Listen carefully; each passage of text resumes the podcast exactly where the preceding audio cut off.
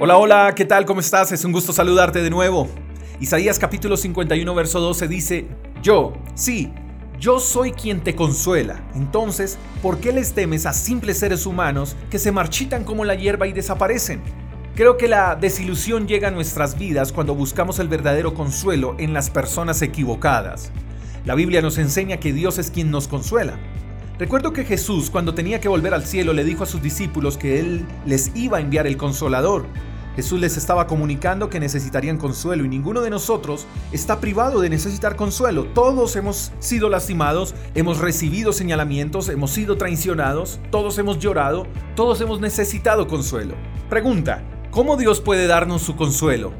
sin lugar a dudas por medio de su Espíritu Santo, pero también nos puede consolar a través de las personas que amamos, la familia, los amigos, aunque quizás sean estos mismos los que nos causen dolor.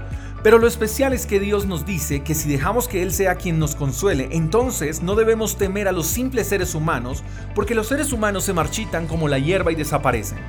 Es impresionante cómo las personas logran intimidarnos con infinidades de cosas y situaciones, pero si ponemos nuestra confianza en Dios y permitimos que sea Él el que nos consuele en toda situación y circunstancia, entonces de seguro el temor por aquello que nos puede hacer ciertas personas desaparecerá.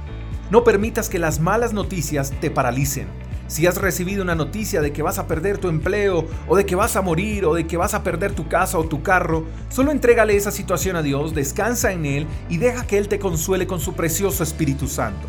No hay de qué temer cuando es Él quien nos acompaña, no hay de qué temer si estamos en sus manos, no hay de qué temer si Él está en el asunto.